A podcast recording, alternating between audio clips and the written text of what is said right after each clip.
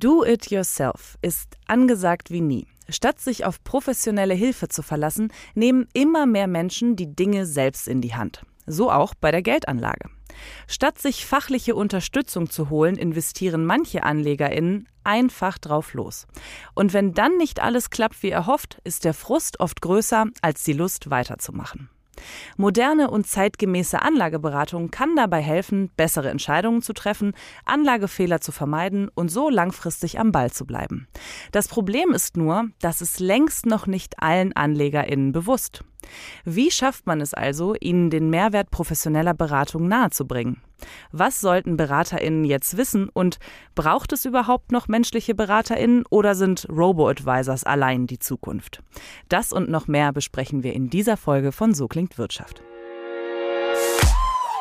So klingt Wirtschaft. Zukunftsthemen für Unternehmen. Der Business Talk der Solutions bei Handelsblatt Media Group. Mein Name ist Jana Samsonova und bei mir begrüße ich Christopher Pavlik, Sales Executive bei Vanguard und Antonio Somese, selbstständiger Finanzstratege und Finanzcoach. Herzlich willkommen. Hallo zusammen. Ja, schön mit dabei zu sein. Herr Pavlik, fangen wir einmal ganz vorne an. Welchen Mehrwert liefert denn die professionelle Finanzberatung? Also auch wenn jetzt der Zugang über die letzten Jahre zum Finanzmarkt oder auch über die letzten Jahrzehnte tatsächlich wirklich stark zugenommen hat und viele Anlegerinnen und Anleger das auch selbstständig machen können, sehen wir trotzdem einen ja stetig steigenden Beratungsbedarf. Ne, die private Vorsorge, die wird immer immer wichtiger. Man sieht auch, dass viele jüngere Personen sich damit auseinandersetzen da eben auch etwas machen wollen. Und wir bei Wengert glauben da einfach an vier einfache Prinzipien. Dass man eben klare Ziele hat, die man für sein Ansparen, für die Vorsorge haben sollte. Dass man eben global diversifiziert, niedrige Kosten hat und was auch wirklich mit einer der wichtigsten Punkte ist, eben eine langfristige Perspektive. Und eine gute Finanzberatung ist eben der entscheidende Faktor, der gerade bei diesen vier Komponenten ja einem hilft oder weiterhelfen kann.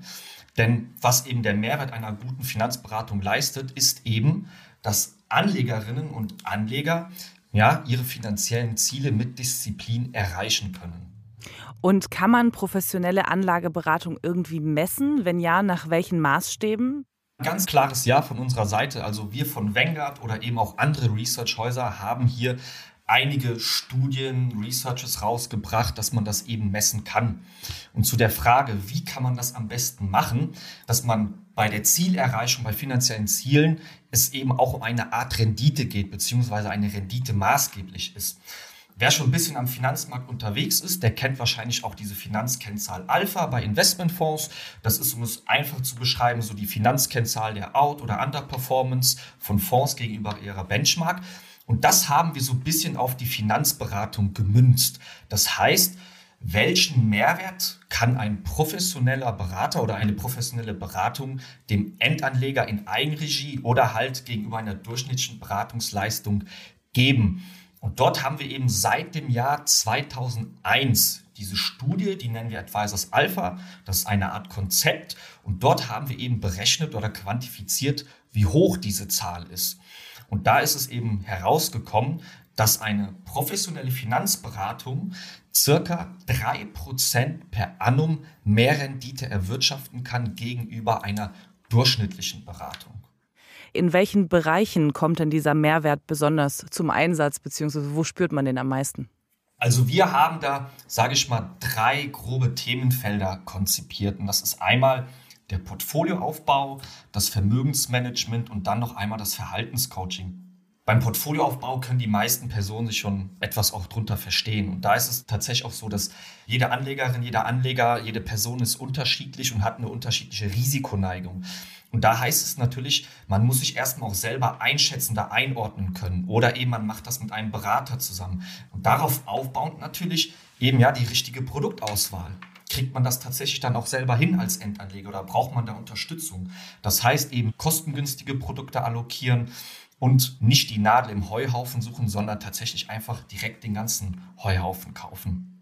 Beim Thema Vermögensmanagement, da sieht man tatsächlich auch heutzutage viele starten eben mit den Sparplänen, was natürlich eine positive Entwicklung ist. Doch wer weiß denn jetzt eigentlich von den Anlegern, wie viel Erspartes brauche ich denn jetzt zum Beispiel eigentlich, um meine Rentenlücke zu schließen oder irgendwelche Wünsche erfüllen zu können? Das heißt, hier muss man natürlich auch schauen, wie kriege ich das Ganze kalkuliert, mit welchem Risiko bekomme ich welches Ziel erreicht und so weiter und so fort. Und dann natürlich auch so eine Frage wie, ändert sich diese Risikoneigung vielleicht auch im Alter? Muss das angepasst werden? Muss sie rebalanced werden? Also es gibt sehr, sehr, sehr viele Fragen. Und tatsächlich jetzt auch, man hat ein kleines bisschen diesen Boom, es wird angespart. Was passiert denn dann im Ruhestand? Was mache ich denn da eigentlich? Zahle ich mir alles aus? Gibt es da effiziente Methoden, wie ich das irgendwie machen kann? Und da sehen wir ganz klar einen Berater, äh, dass er da einfach einen Mehrwert stiftet, weil das sind schon komplexe Themeninhalte. Da kann man sich natürlich reinfuchsen, das kostet Zeit, kostet Erfahrung. Man kann sich da aber natürlich auch helfen lassen. Und der letzte Punkt, das war das Verhaltenscoaching. Und das haben Sie tatsächlich schon mit meinem Kollegen Moritz Schüssler besprochen in dem Podcast, dass man Anlegerfehler vermeidet. Da ist dann auch der Berater da, dass man einfach, wie sagt man so schön, am Ball bleibt und von diesen 3% Mehrwert, die ich vorhin angesprochen habe, fällt fast die Hälfte oder fällt die Hälfte 1,5% wirklich ähm, auf Verhaltenscoaching, also wirklich Vermeidung von Anlegerfehlern. Herr Sumese, basierend auf dem, was Herr Pavlik jetzt gerade gesagt hat, wo sollten Ihrer Meinung nach BeraterInnen ansetzen, beziehungsweise worauf sollten sie sich eigentlich fokussieren, um im Wettbewerb zu bestehen? Erstmal die Ausführungen, die der Kollege von Wengert gegeben hat, die sind natürlich richtig. Die setzen wir teilweise ein, weil ich bin ja ein Berater, ich bin an der Front. Ich unterhalte mich jeden Tag mit Menschen, die Geld anlegen wollen und das schon jetzt mittlerweile seit Jahrzehnten. Ich würde anfangs nochmal sagen, so eine Klammer ziehen ein Anleger oder ein Berater, dem müssen eigentlich vier Faktoren klar sein. Erstens, ich muss mein Geld planen. Wie soll mein Geld angelegen werden? Was will ich machen? Der zweite Punkt sind die Kosten. Wird ja auch oft so ein bisschen ja, aus der Finanzbranche nicht gerne angesprochen, aber das Anlegen in ETFs, und Engard ist eine ETF-Gesellschaft, die wir beispielsweise auch ansetzen, da kannst du viel Geld sparen. Also wenn du Geld sparst, hast du schon einen Renditevorteil. Das ist der zweite Punkt. Der dritte Punkt ist die Diversifikation, was wir eben schon angedeutet haben streue ich Deutschland, streue ich weltweit, streue ich in Branchen, verschiedene Branchen, Länder, Anleihen. Und der vierte entscheidende Punkt, das ist die Emotion. Weil die meisten Anleger und auch Berater, muss man leider sagen, die tun diese vier Punkte gar nicht richtig verinnerlichen. Aber ich kann das unterschreiben, dass gerade diese Emotionsgeschichte ein absolutes Thema ist. Wie reagiert man? Und ein Berater, ja, wie sollte der sein? Der sollte auf jeden Fall ein Sparingspartner sein. Ein Sparingspartner, der von sich aus informiert, Veranstaltungen macht. Heute kann man Webinare anbieten, machen wir regelmäßig. Laden Vorgesellschaften ein, laden Leute aus der Wirtschaft ein, einen Dialog mit dem Mandant zu treten und dann auch mal zu sagen, pass mal auf, es ist 20 Prozent gefallen und mehr, jetzt musst du kaufen. Weil das sind ja die psychologischen Probleme. Oder auch manchmal zu sagen, jetzt hör auf, hektisch hin und her zu gehen. Hin und her macht Taschen leer, das berühmte Sprichwort. Manchmal muss man dem Anleger auch sagen, jetzt mach mal gar nichts. Bleib einfach ruhig. Und das ist so ein bisschen, wo ich dann abschließend sagen würde auf Ihre Frage, man muss so ein psychologischer Begleiter sein. Und das ist natürlich erstmal schwer zu beziffern. Das muss man selbst lernen und ich musste das auch in den vergangenen Jahren. Kommen wir von der Beratung zu den aktuellen Trends. Aktuell erleben wir ja sowohl einen ETF-Boom bei den PrivatanlegerInnen als auch einen regelrechten Aufstieg der Neo-Broker. Wie ist dieser Trend Ihrer Meinung nach zu bewerten, Herr Pavlik? Generell ist das natürlich eine positive Entwicklung, weil man da nämlich sieht, dass sich verstärkt mit dem Thema Vorsorge, Geldanlage auseinandergesetzt wird. Also das begrüßen wir natürlich. Und wir von Wengert sind auch für eine Demokratisierung der Geldanlage. Das heißt, dass natürlich für verschiedene Kundengruppen es natürlich auch verschiedene Kanäle geben soll, wie eben Geld angelegt werden soll. Wir dürfen aber dahingehend auch nicht vergessen, und das ist wieder dieses Thema Emotionen, dass eben auch wenn sie in diesen ganzen Thematiken belesen sind und auch einige Jahre Erfahrung mitbringen, ja, ist man trotzdem nicht von klassischen Anlegerfehlern geschützt. Ne?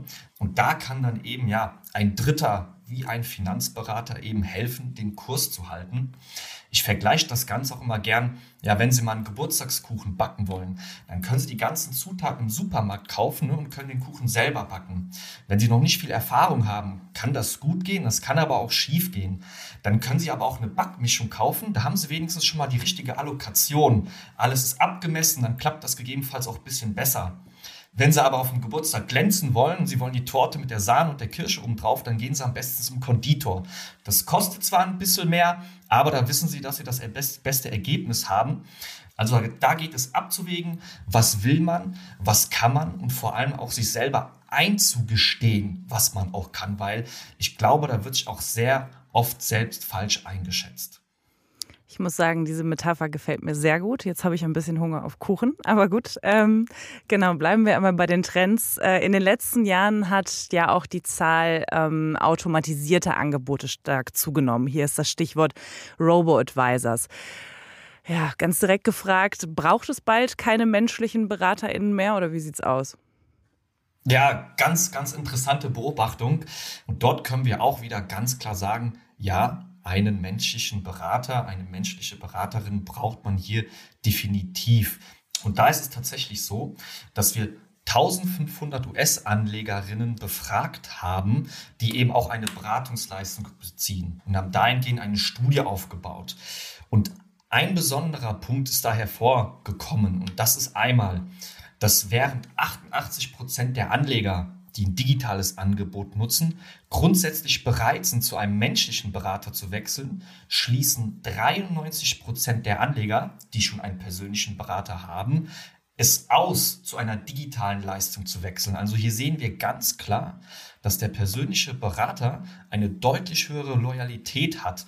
Und das liegt auch einfach daran, dass natürlich Menschen einfach lieber mit anderen Menschen interagieren, anstatt mit Maschinen. Aber man kann auch natürlich sagen, man braucht hier den digitalen Robo auch tatsächlich jetzt vielleicht als Rivalen oder Konkurrenten sehen, sondern man könnte den auch zum Verbündeten machen. Weil wir haben uns das natürlich im Ganzen angeschaut und da hat der menschliche Berater natürlich äh, die Nase vorne. Aber wir haben auch mal so ein bisschen geguckt, wie sieht das denn aus, wenn man das so ein bisschen zerbröselt. Und da sehen wir tatsächlich auch, dass es einfach gewisse Dienstleistungen gibt, die von einem Robo einfach auch gemacht werden können. Das sind einfach so Sachen wie so, ja, Beratungskomponenten sowie funktionale Sachen. Einmal das Onboarding, Reportings, alles, was sich leicht und einfach automatisieren lässt, gegebenenfalls auch eine Portfolio-Reallokation und so weiter und so fort. Insofern sehen wir da gar nicht, ja, dass die Digitalisierung eine Gefahr ist für den Finanzberater, sondern im Gegenteil, sie eröffnet halt auch neue Chancen für den Berater. Ne? Da kann er Hand in Hand mit dem Robert Weiser gehen und vor allem dadurch, dass diese Robert Weiser auch gewachsen sind, sieht man ja auch einfach, dass die Nachfrage nach einer Art Beratung ja auch da ist. Gut, manche holen sich jetzt einen professionellen Berater, eine professionelle Beraterin oder so einen Robo-Advisor. Andere wiederum sagen, okay, ich mache das alles alleine, die sogenannten Do-it-yourself-AnlegerInnen. Die verlassen sich bestenfalls auf kostenlose Angebote, statt professionelle Finanzberatung in Anspruch zu nehmen. Wie schafft man es denn, zu dieser Zielgruppe durchzudringen und sie gegebenenfalls doch noch von professioneller Unterstützung zu überzeugen? Ja, da würde ich jetzt mal einsteigen an der Stelle, weil Frau Samsonova, Sie haben mir eben erstmal Angst gemacht. Es braucht keine Berater mehr. Und ich mache den Job seit 30 Jahren und will ihn auch noch 20 Jahre machen. Aber Christopher Pavlik hat mich ja gerettet mit seinen Aussagen. Äh, nee, ein bisschen Scherz beiseite. Vielleicht sollte man mal wirklich kurz über Renditen reden. Es gibt eine Studie der Vorconsult in München. Die aktuelle, die hat sich mal Robert Weiser angeguckt und hat sich mal die Renditen angeschaut. Und da muss ich Ihnen sagen, da können viele Top-Berater locker mithalten und weiter. Das Problem beim Robo-Advisor wird ja oft verkannt, das ist eine computeranimierte Geschichte. Und wir haben bei Corona gesehen, da hat er falsch reagiert. Da haben viele der Robo-Advisor einfach verkauft. Und gut, der Berater hat gesagt, nee, wir bleiben mal drin. Vielleicht kaufen wir sogar nach. Und der Markt ging so schnell hoch, dass viele Computerprogramme es gar nicht konnten. Und ich gehe sogar gerne in den Pitch mit dem Robo-Advisor. Wir selbst haben mittlerweile auch digitale Depots. Wir nutzen Modellportfolios. Und von dem her sehe ich das, wenn man es mal knallhart auf die Rendite bringt. Ein Mensch, der zu einem Robo geht, der weiß ja gar nicht, was der Mensch leisten kann. Ich glaube, es gibt eine Verbindung. Du musst dich verbinden und du musst auch sagen, vielleicht als Berater, hier gibt es eine Strecke, da sage ich, da nutzen wir einen Robo-Advisor. Aber, und das ist unser Thema, du musst aber auch eingreifen können. Die Do-it-yourself-Anleger, alle paar Jahre geht der Fahrstuhl nach unten, ne, mein Börsenjahr 22. Und was glauben Sie, wie viele Do-it-yourself-Anleger sich jetzt die Frage stellen, was sie alles falsch gemacht haben. Weil das hat am Anfang Christopher Pavlik ja gesagt, weil wenn der Fahrstuhl nach unten geht, ganz ehrlich, finde ich super, weil das sind Einstiegskurse. Das große Problem, wenn du aber keinen Plan hast, du hast dein Geld schon, ich sage jetzt mal, für die jungen Leute verballert, Wenn du voll investiert bist, kannst du dann nachkaufen. Und das ist eine meiner vier Kompetenzen gewesen vorhin. Du darfst nie alles investieren.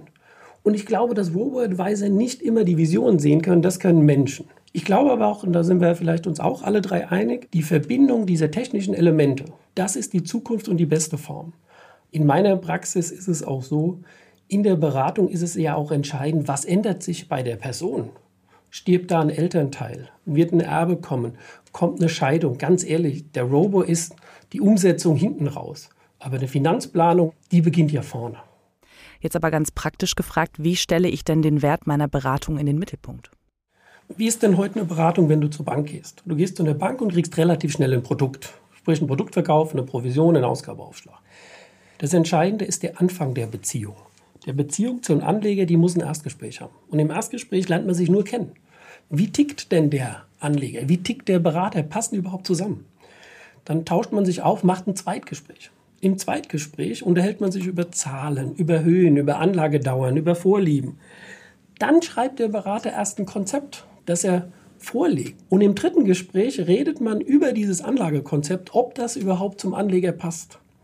Und dann kommen wir vielleicht im dritten oder vierten zur Depoteröffnung. Und das ist der große Unterschied. Und da liegt der Mehrwert. Ein echter Berater nimmt sich wahnsinnig viel Zeit. Das ist eigentlich, wo ganz klar der Mehrwert herkommt und dann kommt das Verrückteste eigentlich. Jetzt beginnt die Arbeit erst. Jetzt ist das Depot eröffnet und ein Berater ist ja immer da. Ein Produktverkäufer hat seine 5% Ausgabeaufschlag verdient und naja, wie das Depot läuft, was soll's. Aber das ist der Status, wo ich sage, dann beginnt das, was Betreuung und Begleitung ist. Was passiert am Markt? Was passiert im Umfeld, was ich eben angedeutet habe, des, des Anlegers? Und das sind die Facetten, worauf es geht. Und das bedeutet aber wirklich, du musst dir am Anfang sehr viel Zeit nehmen. Das können auch mal mehrere Stunden sein und nicht klick, klick, ich habe ein Depot eröffnet oder klick, klick, ich habe eine Empfehlung eines Bankberaters. Wenn wir das jetzt nehmen und einmal die Frage anschließen, welche Rolle spielt denn da eigentlich die Vergütungskultur? Also welche Vorteile bietet zum Beispiel ein Geschäft mit Servicevergütung für Kundinnen gegenüber einem Provisionsmodell? Was würden Sie sagen? Also da bin ich ganz klar, also wir haben schon lange die Provisionen abgeschafft. Provisionen verderben den Charakter. Ich sage jetzt mal scherzhaft, nichts gegen Immobilienmakler, das ist ein ehrenwerter Job, aber du hast drei Immobilien verkauft, du verdienst ein Schweinegeld und kannst dir das Rest des Jahres dich zurücklehnen.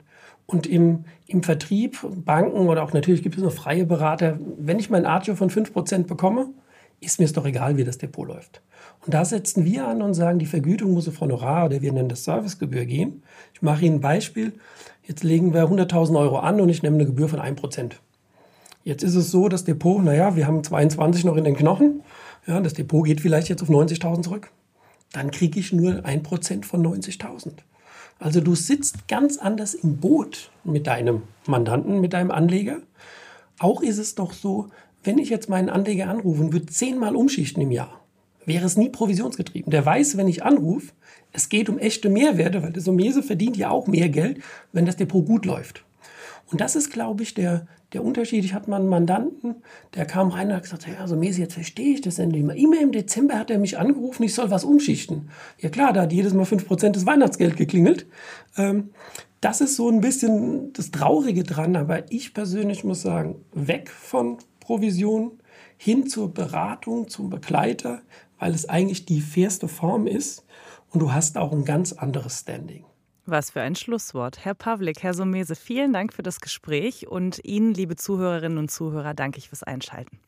Ciao. Ja, Wiedersehen. So klingt Wirtschaft. Der Business Talk der Solutions bei Handelsblatt Media Group.